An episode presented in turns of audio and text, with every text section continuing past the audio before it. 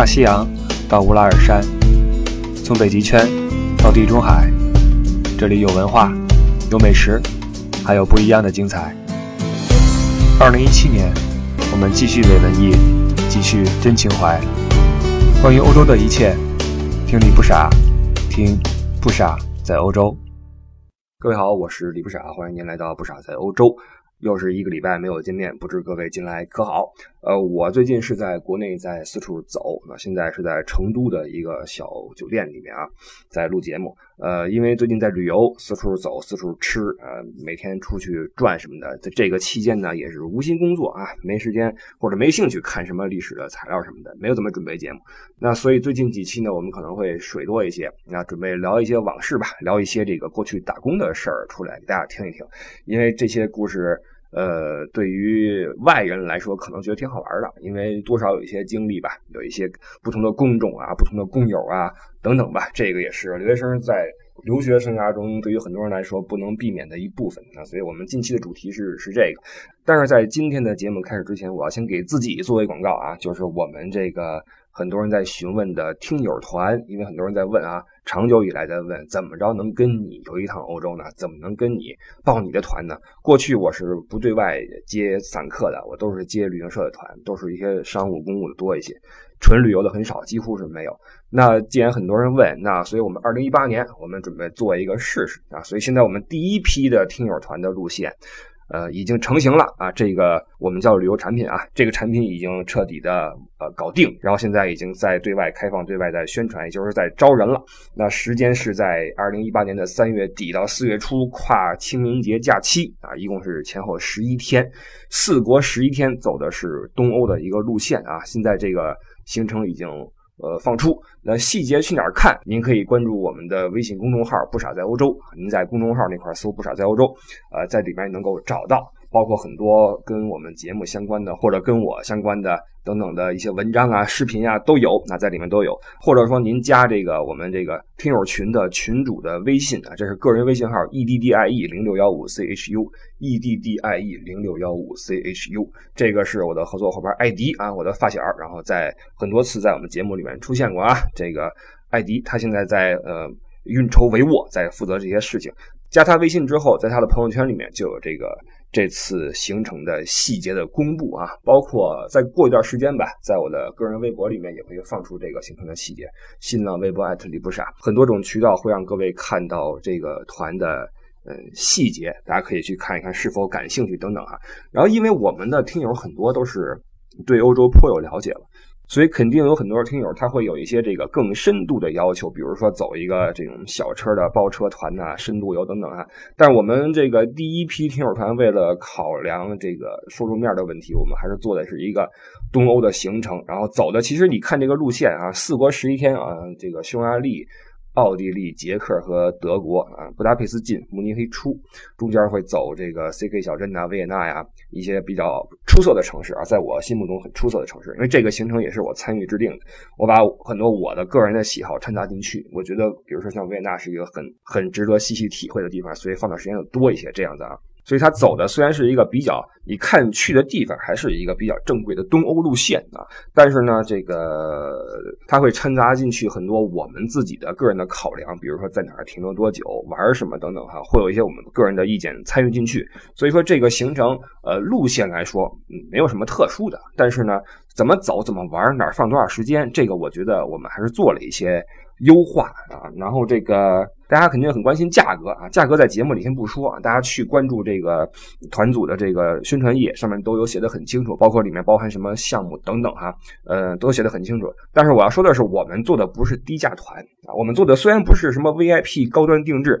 价格也不是什么呃高端定制价格啊，但是也不是低价团，因为我们走的不是量贩啊，联系几个大巴车，联系一些廉价酒店，然后一年发几十个、上百个、几百个团，这个我们做不了。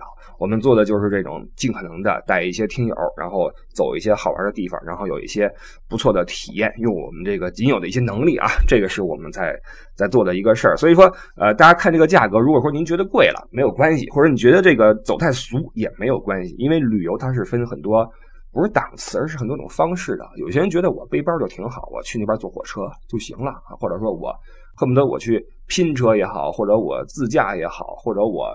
呃，在街上伸个大拇指去拦车都可以，对吧？这是一种方式。还有人说，那我就喜欢我四五个人包个车，你带我走。我们住的是好酒店，吃的是好东西，玩的是随意性，这都可以，没有说哪个是对的，哪个是不对的。我们不能说说旅游就是一个啊，就应该看性价比，贵的我们不去，或者说旅游就是应该是一个奢侈品啊，这个玩的就是体验，所以说应该往里扔钱，这个没有一个标准的，大家自己去去考量。所以我们做的这个，在我看来还是一个比较适中的啊，比较适中的一个价格，一个路线。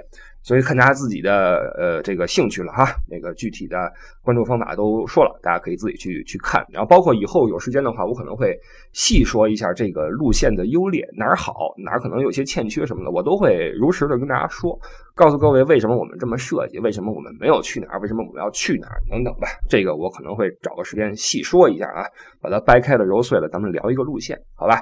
这个以后可能会会做。然后还有一个就是这个团啊，我们这个团是大。巴车团车我们是可以坐四十个人的，但是不论能不能啊，不论能不能，我们也不会招四十个人。我们这次的上限是二十四个人。呃，有人可能会说，你这个不就是那种所谓的什么呃英语班？有些英语班啊，说精品小班，什么一对四、一对五、一对一什么的。其实不是说刻意做精品，是因为招不上人。这个说实话，我们不知道能招多少人啊，我们完全不知道。现在我们这个。这个团组有没有说服力？包括我们这个节目能够拢多少听友过来，我们不知道。但是无论如何，不管能不能，我们的上限定在二十四个人。为什么这么做？是因为我们觉得，因为这个团是我和艾迪，我们两个人亲自去带啊，由我们两个人作为你说领队人员或者服务人员都可以啊。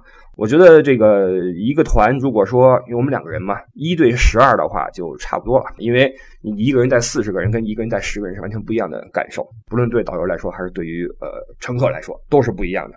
所以我们无论如何，这次只坐二十四个人，可能说最后走的时候就十个人，或者说八个人，没关系啊。这个但是上限是二十四个人。另外，我们没有说多少人起团这个下限啊，当然也有这个下限是六个人，我们满足六个人就可以发团，因为我们不是是廉价团，不需要走量啊，不是说十五个人以上成团一下就赔了，这个不会啊，六人以上就发团。那现在看来，我们这个团是必发无疑了，因为现在已经有。超过六个人交了定金啊！这个团呃，从发布发布的当天晚上就有几个人交定金了啊！非常感谢这几位朋友的信任啊！我觉得这就是信任，说实话没什么别的。你那么短的时间，你路线可能还看不完啊，当即就把这定金交了，我觉得这就是一种信任，非常感谢啊！看我们最后能组多少人吧。当然，这个团肯定是必发无疑，而且是我跟艾迪两个人亲自来。带队，好吧，这是我们的一个广告啊。这个广告在招满人之前，可能我会很多次重复，可能会在很多节目里重复啊。包括我可能会做一期关于我们这个路线的详解，好吧。这个是开头的广告，这广告有点长啊，这广告有点长。好，我们就开始今天的正式的内容吧，就是说这个打工这个事儿，这个可能可能会说个两三期吧，我觉得一两期、两三期的样子啊。因为这个刚才我们说了啊，打工是一个很多人不可避免的留学狗不可避免的一个过程，呃。从头说啊，很多人会会问说，为什么你们当初或者你当初会去德国留学？为什么？其实我回答过很多次啊，没有别的啊，原因无他，就是因为便宜。因为德国的这个呃大学，公立大学是免学费的啊。这个至今很多人听到之后就觉得啊，真的觉得不可思议，是这样的哈。德国大学。公立大学都是免学费的，在二零零七年往后，曾经一度收学费啊，但是也不高，一年呃不一学期也就是五百欧元，加上杂费可能是七百欧元啊，一学期啊，一年也就是一千多欧元，这是学费。然后这个为数不多的学费，经过学生们的大力抗争啊，最后好像又给免了很多。现在好像有很多学校恢复了免学费的这个状态，所以很多人来德国求学留学，为的不是别的，就是因为它比较便宜。当时我也是如此。那那这个我以前好像说过哈，这个去德国的留学的这个家庭啊。都是比较一般的，就是所谓的一般的中产或者中产偏下吧，恨不得有些是砸锅卖铁把孩子给扔出去，然后想想想所谓的镀个金、深个造什么的。那这跟去什么美国、新西兰、澳大利亚、英国的就不一样啊。这就是我跟艾迪的阶级差距啊，这就不一样。艾迪去的是英国，这是不同的，你知道吗？当然，这个事儿说远了，就是他当时的高额的学费啊，也给他的学习造成很大的动力，你知道吗？为了学费好好学啊。那像在我们德国这些留学生，反正也不要钱，对吧？然后学制确实也长，很多人就容易懈怠啊。这是这是另外一个一个话题了。那对于我们这些人来说，去到德国，本来家里边就是一般家庭，对吧？那出去之后，你显然会遇到一些这个财政方面的问题，因为你是学生嘛，你没有自己的经济来源，怎么办呢？那这时候就要说到，在出去之前，因为家人都会帮你去设计嘛，帮你去考量以后的日子怎么过啊。呃，当时我们是通过中介公司办出来的，所以这些以后的事情，询问中介公司是一个很很很很直接的一个了解信息的手段啊。那当时中介公司他为了把你送出去嘛，为了操作你嘛，为了把你办出去，然后增加自己的业绩，他会把这事儿往好了说。就当时我记得我在那个中介听到的信息是什么呢？说我在德国留学可好了。说这个没事就就旅游啊，随便打打工啊，假期也长，然后欧洲假期也多，所以经常去旅游可简单了哈，学业又轻松，比起国内来简直是天堂啊，就把你给扔出去了啊！这是我对当时呃在德国念书的一个最基础的一个印象，包括我们在出国前上一些培训机构的时候，老师们还跟我们说。老师也说实话，现在想想真是哈，当时有一节课啊，这个他讲可能也讲累了，跟我们这儿扯啊胡扯，那个说这个你们这个出国之后有钱花吗？我们就面面相觑啊，这这这不知道啊，心里没底。老师说你们也不用着急啊，这出去去了这个欧洲，去了什么美洲，不管你们去哪儿啊，你们呀简单啊，这个呃找个摊儿啊，找一个那个门脸儿，你就弄一饼铛，弄一勺，和点什么面糊，你就摊煎饼。一个煎饼你卖个什么啊？一欧元、两欧元啊，当时还马克呢啊，一马克、两马克啊，你就挣钱啊，对吧？就挣钱。外国没煎饼啊，你就把煎饼拿出去卖去。当时我们听了还觉得好像有道理啊，好像有道理啊。后来发现完全不是这么回事儿。呃，很多啊，包括今天为止，很多游客去之后就就琢磨哈，在车上这个玩几天之后，有了自己的体会，琢磨这哎，导游，你们这个干嘛不开个什么？比如说。什么鸭脖子啊，什么卤什么鹅肝开个这店呀，开个卤味店啊，或者说你们弄个什么烤串儿对吧？欧洲人不是爱吃肉吗？您弄一个烤串羊肉串烤一个不挣钱吗？我跟您说啊，一切您能想到的这些点子，这个他之所以没人做，肯定不是因为没人想到过。而是因为他在欧洲这个社会里面，他因为种种的客观因素，他不可行，你知道吗？你放心，以我们中国人的聪明才智，轮不到您和我想起一个别人想不出的点子来，这真的轮不着啊！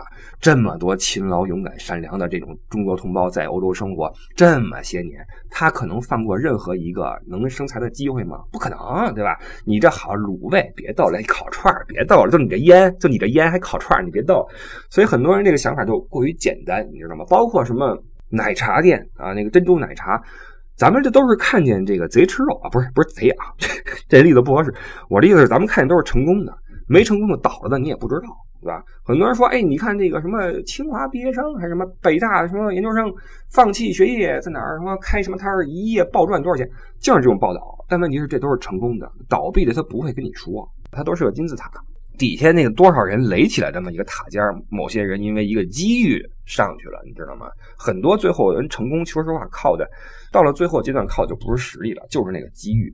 说白了就是运气了啊！你在你有绝对实力的基础上，你需要一点点运气。这个是我们要，我我我个人这么认为啊。所以我们看到有些人的成功，他实际上是不可复制的。你看有些人在美国，比如说卖个什么煎饼摊煎饼摊火了，你在欧洲试试没戏。为什么呢？你想想美国的唐人街多少中国人？你想想欧洲有多少中国人？这客观条件是不一样的，不能这么生搬硬套。所以当时我们那老师说的就是瞎掰，纯纯属瞎掰。这样我觉得在高校里当个老师是真的是。太爽了，你知道吗？太爽了，又可以对吧？传道授业解惑，又可以累了之后忽悠忽悠。底下的学生也单纯啊，大学生都单纯，你说什么信什么，对吧？我觉得挺爽。可惜没这个机会了，不然的话我也去高校，我也去去去去，对吧？我也传个道，然后那个忽忽悠。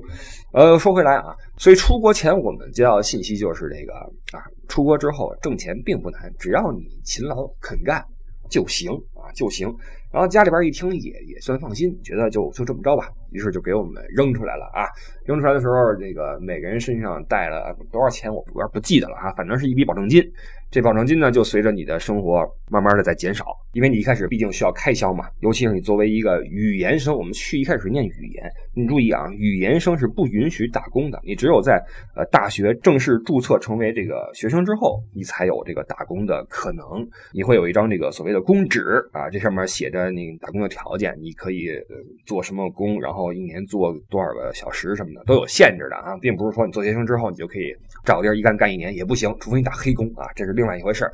那法定的就是每年你有一个固定的工作时限，这个时间也并不是很多啊。为了保证你的学业，所以我们去之后，作为这个语言生，根本不可能有工作机会啊，不可能。当然，我们去之后就开始琢磨这事儿嘛，可能受那时候的一些呃观念影响，我们那波人从头到尾啊，我们很多人一起去的。我们那批人很多人啊，起码我们当时那个宿舍，我们那屋啊住了四个人。我们这四个人都觉得这跟家里要钱是不合适的一种做法啊，觉得这出来之后就应该自己来自负盈亏了啊。这个念完语言之后，赶快注册大学生，然后这个去挣钱去，因为以后就你就自己的事儿了嘛。你都到国外了，你哼不能这边的钱你还跟国内要，就就不好啊，就不好。所以我们就是省吃俭用。刚去的时候呢，去的是东德一个一个城市啊，那城市无比的屎。当时是中介公司运作的嘛，他们肯定是要找一些比较便宜的地方啊，跑去扔去东德一个在新闻上面就几乎听不到的一个州啊，扔过去了。然后因为便宜，然后去了之后发现这这个这中介找的德国的合作方也是扯啊，在这个是一个厨房工作室，它不是一个什么正经的一个。运作的一个学术机构是卖厨房的啊，就这么就弄弄过去了。那这个我们去之后就开始踏踏实实念语言，然后一头雾水的开始就就琢磨，然后开始省钱。好在呢，东德它这个物价水平也不高啊。去了之后发现很多这个生活用品真便宜哈，这个什么浴液呀、洗发水啊、擦脸油啊是特别的便宜。包括吃啊，吃的话也其实也不贵，肉什么的也也不贵。然后我们四个人搭伙嘛，四个人搭伙做饭，然后实际上是六个人，当时还有别的屋的两个两个人。啊，然后来到我们这儿一起来，我们攒成一团儿做饭，因为一起做饭的话就就便宜嘛，对吧？所以那一年其实开销是很小很小的啊，我们还是比较的节省的。然后这个一年之后考语言考试过了之后，开始进大学。进去之后呢，就更是一切靠自己了。当时那几个人也散伙了，各奔西东。然后这个我去了这个后来的，我们知道是哥廷根大学，然后去那儿首先找一个地方住下，然后继续开始省钱。这个当时我记得我搬家才神呢，我从那个那个史城，从东德那个史城搬家去哥廷根。为了省钱，当时我买的是那个州票，州票就是那个联邦州的州啊。从这个州到那个州跨州的话，然后你可以这么做，然后比较便宜，然后一天可以无限次的做。然后当时我拿着这州票哈，这个单程是两个多小时吧，我记得是差不多这个车程，一天跑了三个往返啊。拿着东西，拿着那些什么衣服呀什么，当时没什么家具啊，主要是衣服、书本啊什么的，跑了三趟，搬过去了，搬过去找个小房，然后住下。然后按部就班开始注册大学呀，什么等等等等，之后才有了这个打工的可能性，打工的合法可能性。但是在此之前呢，实际上我们这四个人啊，我们在当时在那个一屋同住的四个人，我们四个人曾经给人干过一次这个私活当时挺逗的。当时是我们隔壁啊，我们隔壁德国人，他是要搬家了。然后在德国搬家是很贵的啊，你要请人来搬家很贵，因为德国人力贵嘛，一般都是自己来，自己这个把家具拆了，然后那个东西装箱，然后往车上放啊，咣咣往车上放，累得半死。但如果你要是请人来的话是快啊，但是呢价格是很高的，动辄是千八百欧元啊，这个是很很容易就突破一千欧元。然后当时呢，我们那个隔壁呢，他为了省钱啊，然后呢又不想太累，怎么办呢？于是来敲我们门，敲我们门说：“哎，这个请你们四个帮个忙啊。”说帮我搬东西是吧？从楼上搬去楼下，我们住在二楼，也就是中国的三楼啊。因为那个欧洲的呃那个进去之后叫叫零层嘛，上去是一层二层，也就是中国的三楼。那他为了搬去底下那个车上去啊，那开了个大车过来，然后这个就需要人手，于是来找我们来帮忙。那时候我们听的还不是很利索啊，听力还不好，听了半天什么意思？什么意思？四个人啊讨论半天，哦，他是要找我们帮忙，啊，挺好挺好。因为什么呢？他说，哎，给你们点报酬啊，给你们报酬。一人给你们五十马克，怎么样？我们一听可以呀，五十马克是是笔大钱啊！这钱你去超市能买不少东西回来呢，对吧？而且当时又没有什么工作的机会，觉得这挺好，对吧？来，甩起膀子就给他搬，然后就搬一些什么那个桌子呀、椅子呀，乱七八糟的啊，往底下运，运了得有个俩小时、仨小时这样子吧，哈。现在差不多用完了，最后人挺满意，把我们叫去那个最后已经空空如也的房间啊，叉腰看了看四周，觉得哎不错啊不错，你们四个真是人才啊，然后掏出钱包啊，翻出了这个四张五十马克，一人拍了一张，哇，我们那个高兴的呀。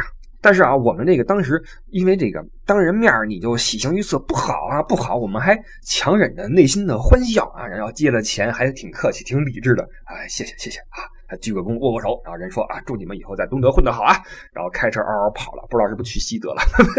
当然那时候是东西德已经合并了啊。我这个说的只是那个老的东西德的这个划分啊，并不是那个那个有政治色彩的啊，就就就没了，就就消失了。我估计他是肯定是过得更好的生活去了，因为当时我们住的那个楼市已经是那个史城最便宜的地方了啊，便宜到什么地步啊？就是当时赶上一届世界杯，然后我们那儿有一个土豪的同学说想看球。看球的话，然后电视它没有那个天线嘛，它没有那个收费台，于是跑去那个电信公司说：“那个你能不能给我接个那个电视过来？我要看那什么天空体育啊等等的哈，我我付钱。”然后人说：“你住哪儿啊？”他报上自己的那个家门。然后人说：“哎呀，不行，这个城市唯独你们这个这个区啊，装不了我们这个，装不了我们这个这个网啊，说那太破了，到这个地步了啊，那那楼实在是太破了。但是我们去的时候觉得还不错哈，两室一厅，觉得又干净又整洁，挺好的啊，有电梯。”挺好的，但是在德国人看来，那种筒子楼是很很很很要命的哈。在在欧洲住这种楼的话，都都是一般的啊，都一般，尤其是那么个小城市，那么一个地方就很惨。所以搬离那块的话，那理所应当只能够更好啊，只能更好。于是这位我们的隔壁啊，就开着车奔赴自己的这个更美好的人生就走了。然后我印象特别深的是什么呢？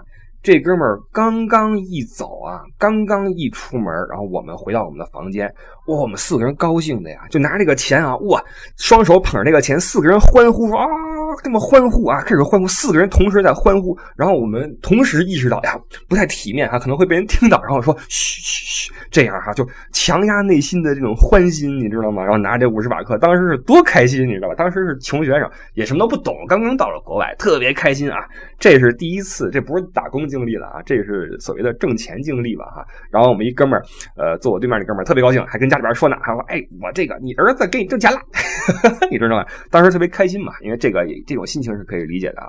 这是当时我们在国外挣的第一笔钱啊，这一笔巨款五十马克哈。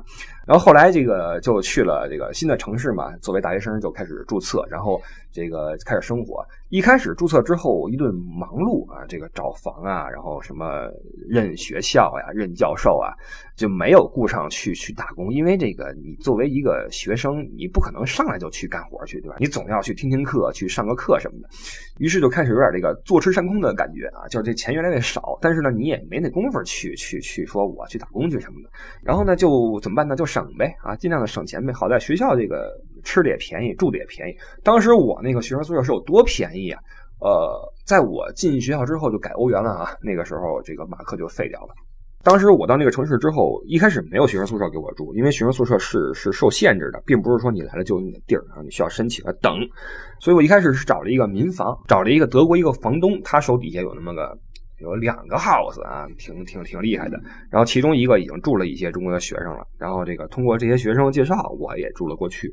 当时是有多便宜？我是和另外一个人一起住啊，住在一个房间里面，有自己的这个小小电炉子，有一个小水池子哈，有一个公用的一个洗手间，一个月一百四十欧元。平均一个人一个月掏七十欧元就够了，你说这是有多便宜啊？有这么一个实惠的住所的话，财政也不会很紧张。然后学校的饭也很便宜，学校的话中午的话，你去吃一顿这个食堂也就是一两块欧元，晚上回家你可以自己再煮点面什么的哈。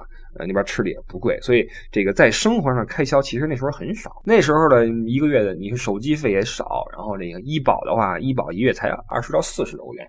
现在一个人四四五百欧元交着一个月，你想想这是什么差距啊？所以作为学生的话啊，这你就可以理解为什么很多人在德国他不愿意毕业了，很多人在学校耗着，他觉得这个外面的世界 也挺恐怖的，对吧？你出去之后一上班，哇，你这个各种的税、各种的医保交的很高，包括你这个住所什么的啊，所以在学校里边吊着。也是一个这个手段，也是个手法啊！我有一个好的、确定的一个好工作找到我之前，我是不会出学校的啊！这是很多人的一个一个做法，在德国。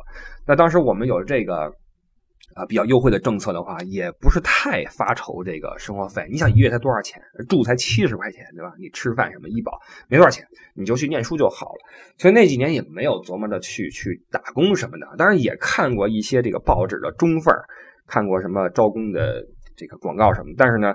很明显，不行。你一很多是需要驾照的，这一下就把你给卡了。那时候谁会开车呀，对吧？二十出头的时候，你没时间去学车，要么就是需要德语的水平。我们那时候也也也不行啊，也不行，所以就很难找到一个合适的工作。而且最关键的是什么呀？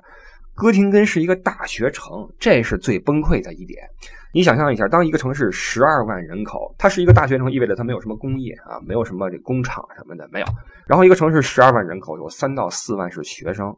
或者说是教职员工吧，在一起哈，你说这样一个城市怎么可能给你一个打工机会呢？这不可能。仅有的一些什么，呃，酒吧呀，或者说酒店呀，什么工厂啊，早就被学生给占满了，早就被占满了，根本没机会啊。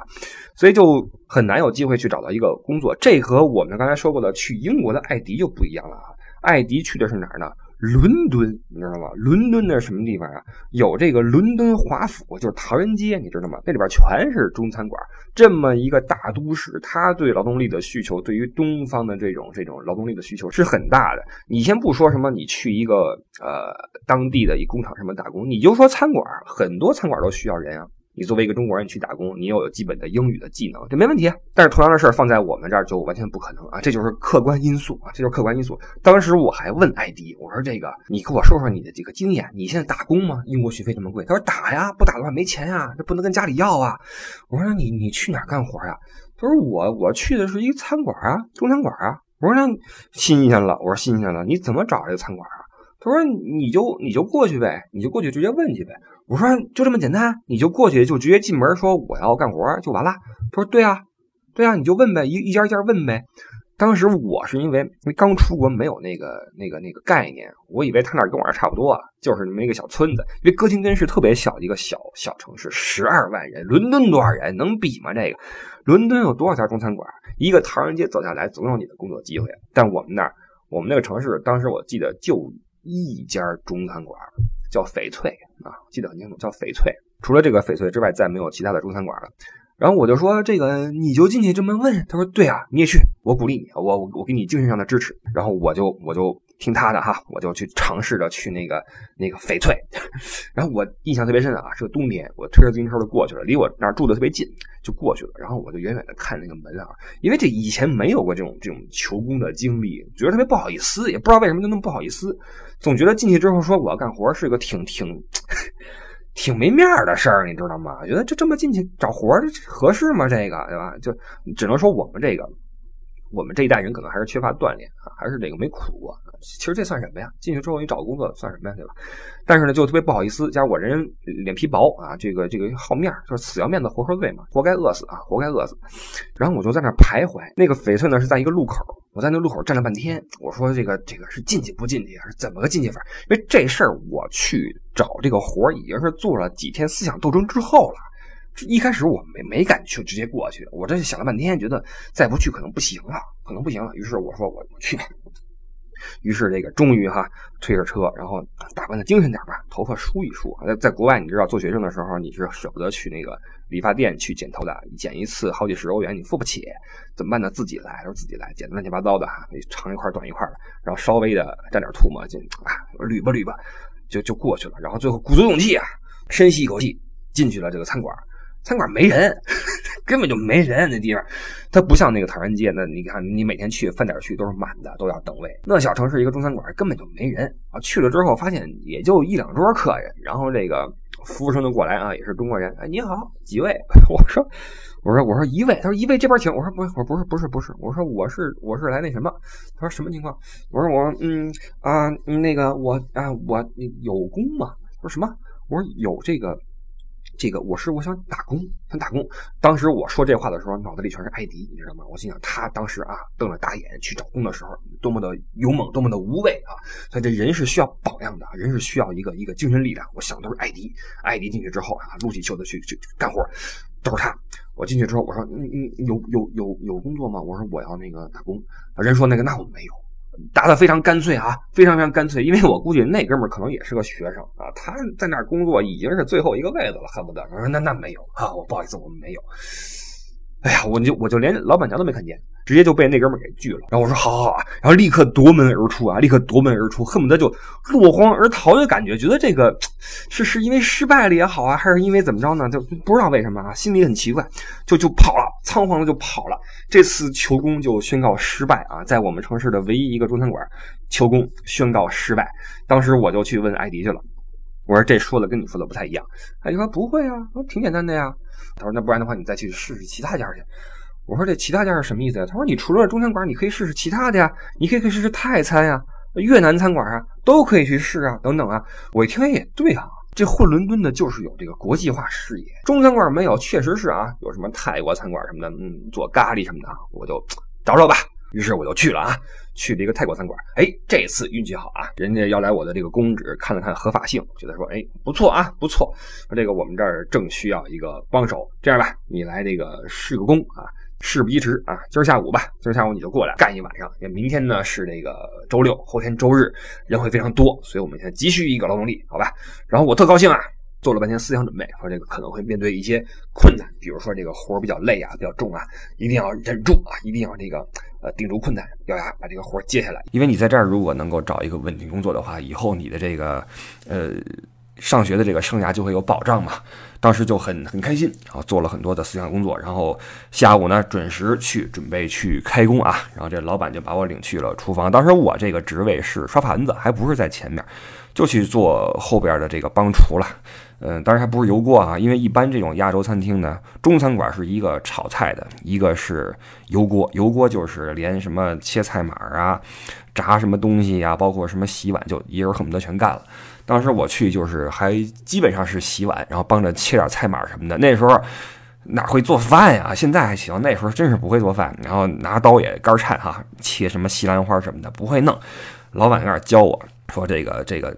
盘子怎么洗什么的，实际上，呃，你出去干活，职业化的洗盘子，跟你在家吃完饭洗盘子那是两码事儿。职业化的洗的话，就是咔咔咔，要的是这个效率啊，你不像你跟家似的，一点点的抠哧，需要的是效率，而且你要基本到要保证它的干净嘛，所以还是有很多的不同啊。比如说你如何在省水的情况下把它给刷干净，还都是一些要学的东西。学了半天，实际上这个工作呢，我最后是没有干下去，因为呢。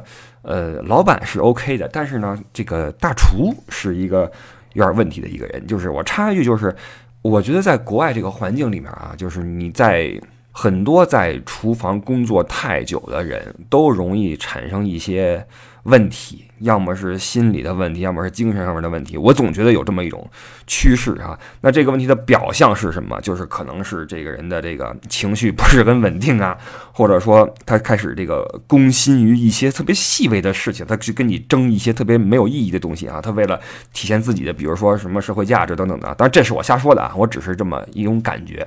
呃，之所以这么说，是因为那个活儿我实际上我只试了半天，后来就再也没有去过，因为那个。大厨就跟我就就就干起来了，你知道吧？